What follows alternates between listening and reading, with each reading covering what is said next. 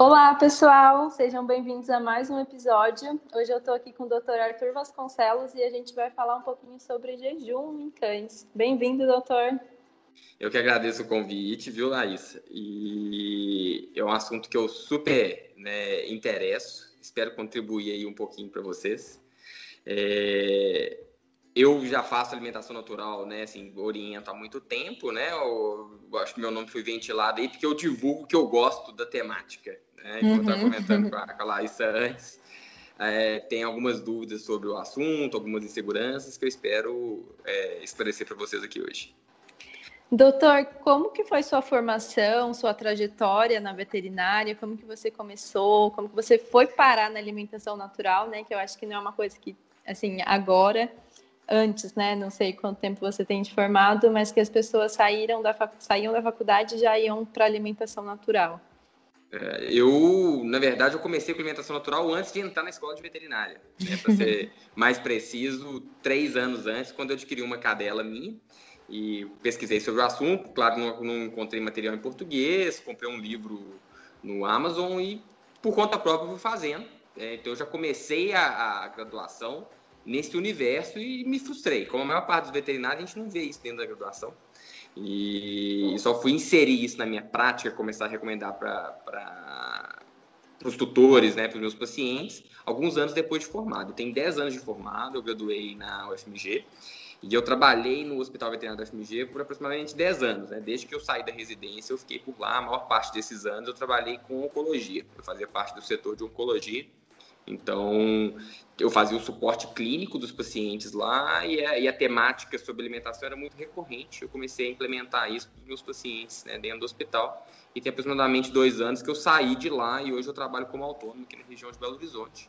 É, pratico medicina funcional e as pessoas me buscam, talvez aí metade dos meus pacientes, especificamente para orientação sobre alimentação. Atende a oncologia ainda? Eu tenho muito paciente antigo da FMG que, ainda me, que eu ainda acompanho, mas eu não faço atualmente quimioterapia, nem sou cirurgião. Então eu falo que eu sou um oncologista meio manco. Uhum. Eu não tenho formação em oncologia, sou clínico, mas tem vários pacientes que eu faço acompanhamento clínico e tem alguns pacientes que os oncologistas que me conhecem, eles me indicam quando o proprietário ele não busca esse caminho mais convencional, cirurgia e quimioterapia, eu faço um trabalho complementar. Mas não é o foco do meu trabalho né, mexer com paciente com câncer, não. Certo. Então vamos começar? Mandaram bastante perguntas para gente sobre jejum. É, a primeira delas é quais os benefícios, né? O que é o jejum e quais são os seus os benefícios? benefícios? Joia, né? Até eu acho que é importante a gente começar conceituando mesmo o que seria esse jejum, porque na prática, assim, no, no, no, o conceito técnico, o jejum seria a ausência da alimentação um período sem alimentação. Isso qualquer animal na natureza, ele não come de forma contínua. Ele está fazendo jejum de alguma forma intermitente. Mas o, o, como a gente usa hoje o termo jejum seria para um, um período de alimentação sem alimentação maior do que aquele animal, aquele indivíduo ou para aquela espécie eles estariam habituados, induzindo algumas alterações metabólicas que podem ser negativas ou positivas. Então, quando a gente pensa no cão, que é uma espécie que naturalmente já passa períodos muito grandes sem alimentação, a gente tem que pensar que não vai ser o mesmo período para ter essas alterações metabólicas do que o humano, do que algum primata, um animal que tem característica mais onívora.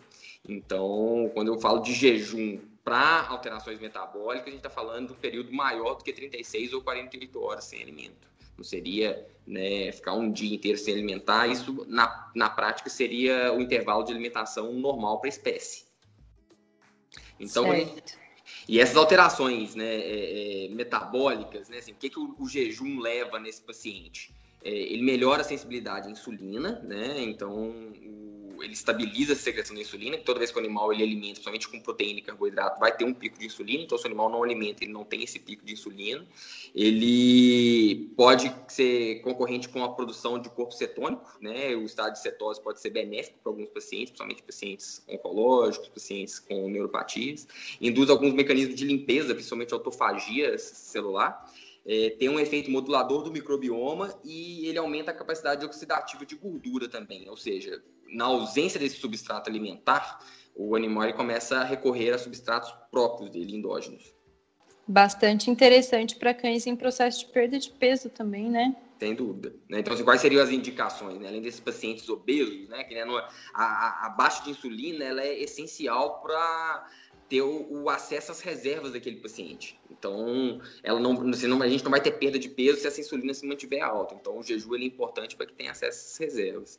Mas agora, até dentro da minha, da minha rotina, pacientes com alterações neurológicas e oncológicas talvez seriam os mais beneficiados né, do, do, do processo de jejum. A gente tem outras indicações também, animais que participam de competições de longa duração, cachorro de trenó, algumas doenças inflamatórias e de origem autoimune, disbiose crônica, mesmo uma gastrite ou uma gastroenterite aguda, ela pode ser beneficiada por um período mais curto de jejum. E mesmo pacientes saudáveis, simulando um processo que acontece na natureza normalmente, eles podem ser beneficiados do jejum justamente pensando nesses mecanismos autorreparadores, né, de autofagia e de que tem alguma, até uma sugestão que poderia prolongar a expectativa de vida desses pacientes. Então, assim, não é só para paciente doente, o paciente saudável ele pode ser submetido a jejum de tempos em tempos. Certo. E tem contraindicações?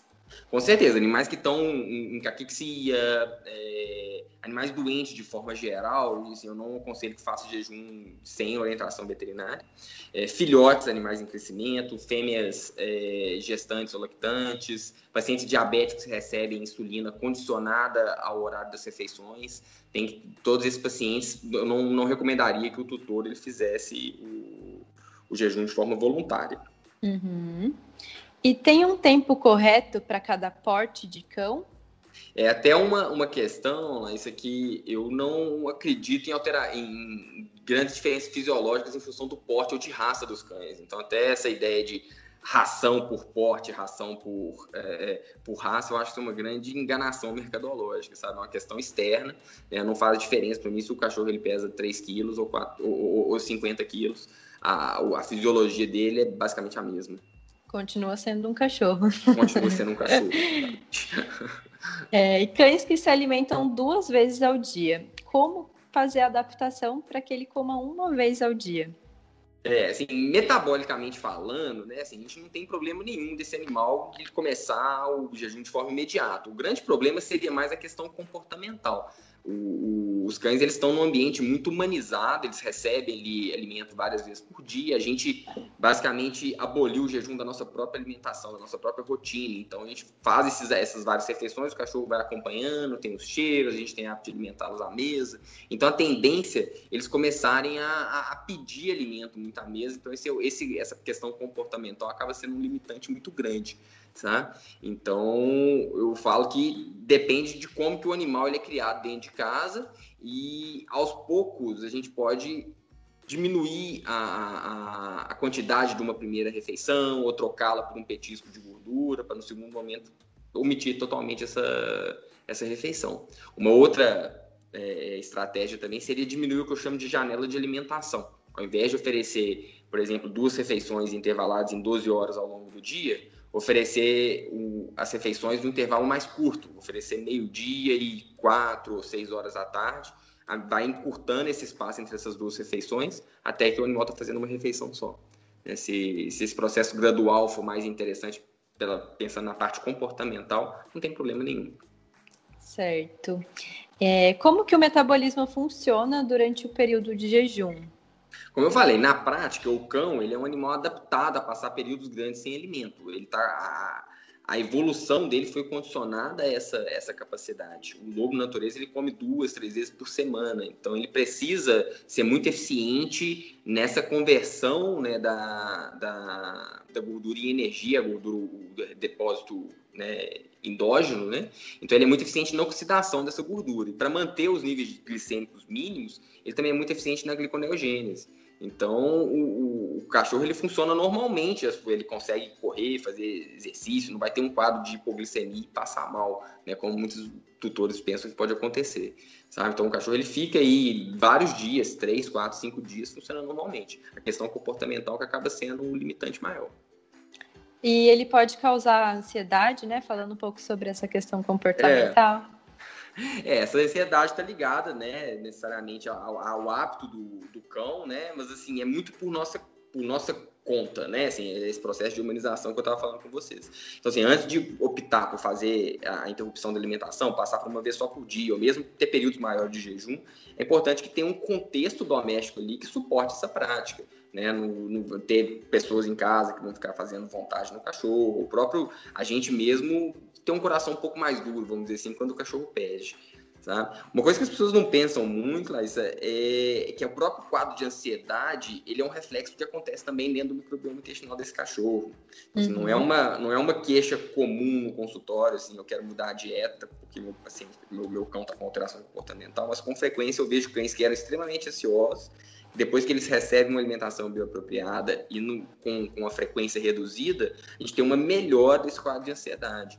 A gente sabe que existe essa conexão, a gente não sabe explicar exatamente, existe uma sugestão que pode ter alguns quadros de inflamação cerebral, e o próprio quadro de cetose diminui essa inflamação cerebral, e com isso problemas comportamentais, não só ansiedade, mas agressividade, fobias, né, podem ter uma melhora com a mudança da estratégia alimentar. Uhum. Então eu vejo como benéfico, inclusive, no longo prazo, essa mudança da alimentação. Certo, é, isso até me lembrou que assim, eu trabalho com a dietoterapia chinesa também, então é Sim. é muito ligada ao yin, yang, alimento quente, alimento frio. E um alimento comercial é um alimento quente, né? Alimento que vai para vários processos, vai empobrecendo a energia desse alimento. Ele é considerado quente e com isso os sinais de calor pode ser uma ansiedade, um animal muito agitado, o que late muito, né? Então uhum. tem bastante relação com essa questão de alimentação também. É, cães com re resistência à insulina pode fazer jejum? É até uma das indicações, né? Quando a gente tá falando, a gente melhora né, a, a sensibilidade à insulina e, infelizmente, a mensuração da insulina na veterinária não, não, faz muito parte da nossa rotina. É incomum a gente dar diagnóstico né, dessa resistência à insulina é, pré-diabética, geralmente quando o paciente já está diabético, depois de um período né, de resistência à insulina, que a gente vai dar esse diagnóstico. Mas principalmente aqueles cães com hiperadenocorticismo, né, assim, o estado de hipercortisolemia que leva essa resistência à insulina, eles são muito beneficiados né, da gente trabalhar, melhorar essa sensibilidade até para evitar que, que, que, se progrida num quadro de diabetes mesmo. Então, é, eu acho que é um dos, é, a gente deveria mensurar mais a insulina, e, e, e o jejum é uma das estratégias que a gente tem para melhorar essa resposta. Uhum. E nefropatas podem se beneficiar de jejum também?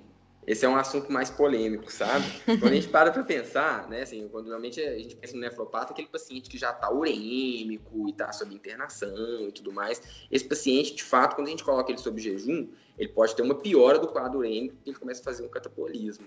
Mas, por outro lado, todo, o paciente que está estável, quase todas as nefropatias, elas são concorrentes com um processo inflamatório, sabe? Então, é um processo complexo, a gente não sabe exatamente como funciona isso, mas os altos valores de insulina e de glicemia, eles levam a um estresse oxidativo né, nas células renais e, e são responsáveis, talvez, pelo o, as alterações micro e macrovasculares que tem no rim ali, que leva à progressão da doença.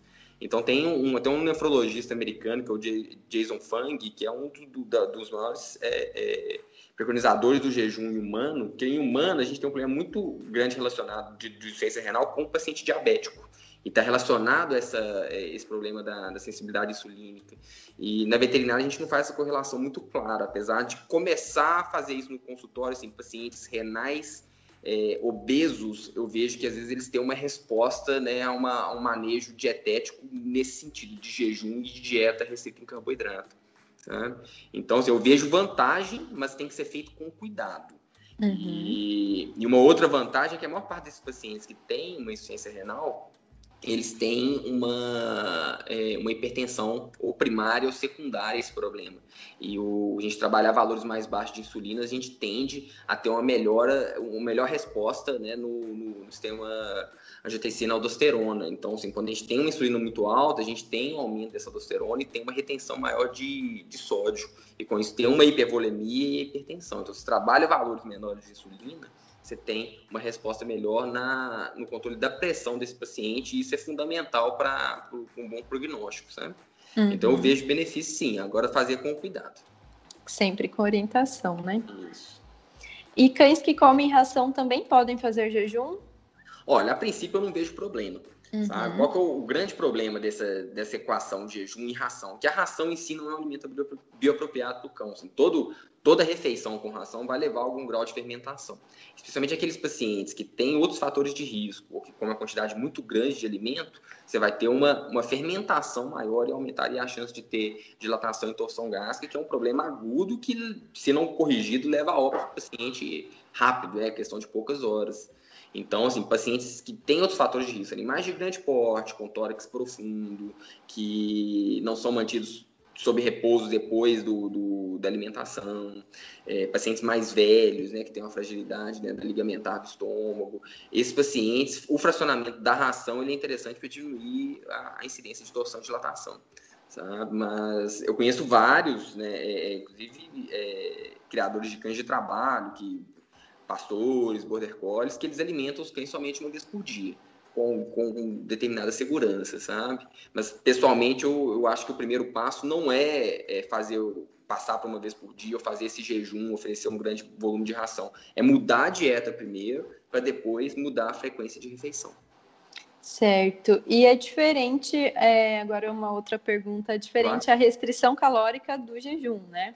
Sim, né? Eu acho que eles têm. Muitas vezes o jejum ele ajuda, né? Ele leva um impacto na, na, na de uma redução do consumo né, calórico. Mas geralmente a gente pensa nisso para aquele paciente que é alimentado ad libitum, né? Assim, que, seria o nosso caso. A gente tem acesso irrestrito a alimento, né? A hora que a gente está com fome, a gente pode comer. Se você começa a, a, a pensar e falar, eu vou fazer um jejum aqui, você diminui o, o, o, o seu acesso ali ao alimento que antes estava irrestrito sabe? Em cão, que a gente que define a quantidade de alimento que está sendo dada, né? A maior parte dos cães, o que você colocar na vasilha dele, eles vão comer.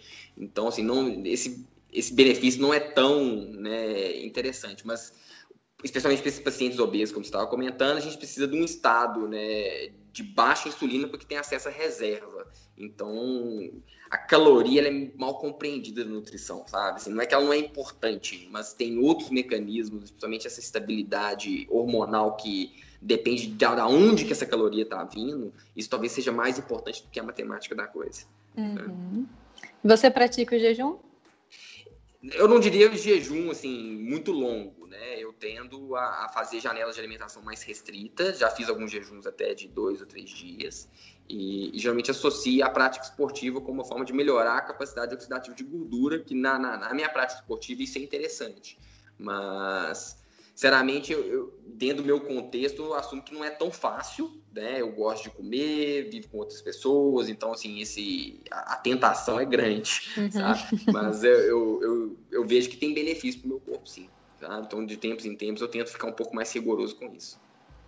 E, doutor, última perguntinha. Qual a melhor forma de iniciar o jejum, né? Para quem está querendo começar, né? Qual o tempo que você indica? Ó, o primeiro passo, como eu estava falando, a gente é passar por uma dieta bioapropriada. Isso, inclusive, permite o, o, o cão uma tolerância maior nesses né, períodos sem alimentação. Aquele paciente que está acostumado a receber carboidrato toda hora, justamente por essa flutuação da insulina e dos níveis glicêmicos, ele fica sempre com muita fome depois de ter a, a absorção ali do, do amido do alimento. Então, o primeiro passo é utilizar uma dieta que seja composta basicamente de proteína e gordura, que vai ter um, vai promover melhor a saciedade, vai, o paciente vai tolerar períodos maiores sem alimento. Sabe? Depois eu tentaria, né, como eu estava falando, diminuir a frequência de alimentos dia da refeição. E uma forma interessante seria substituir o horário da refeição por um passeio mais longo, oferecer um mastigável não calórico, né, de algum material com baixa é, biodisponibilidade calórica, uma, uma orelha, alguma coisa do tipo no lugar da refeição, para então instituir períodos maiores de jejum, ou mesmo um calendário de jejum, seja uma vez por semana você não alimentar o cachorro, ou uma vez a cada três ou quatro meses oferecer ali dois ou três dias de jejum com algum objetivo mais específico sabe? Agora, o que eu vejo é que a maioria das vezes é uma questão emocional nossa. Os cães, eles toleram muito bem o jejum e as pessoas que ficam muito resistentes, né, para fazer, ficam com, com receio pelo, pelo o medo do desconhecido. Mas isso já é conhecido do DNA do cachorro, já é uma coisa comum da espécie que ele carrega isso, a gente tendo medo ou não. Então, não tem por que a gente não fazer. Uhum. Muito obrigada, foi um prazer te ter aqui, compartilhar esse tema super relevante, né, com tutores, com colegas. É, obrigada mesmo pela participação. Eu, eu, que agradeço a oportunidade de falar um pouquinho, né? E fico disponível para voltar outras vezes para falar sobre outros assuntos. Você atende em BH, certo? Em BH, eu atendo nas clínicas Medvet e Vet Healing, aqui em Belo Horizonte. É, tem um perfil do Instagram, se o pessoal quiser fazer algum contato, né? É Arthur Vasconcelos né, Vet. E quem, quem, quem quiser fazer contato, passar comigo no consultório, vai ser sempre um bom papo. Vale a pena o Instagram, que tem bastante conteúdo super importante também. Que bom. Tá? Obrigada pela participação. Eu que agradeço. Boa noite para todo mundo aí. Até mais. Até mais. Tchau, tchau.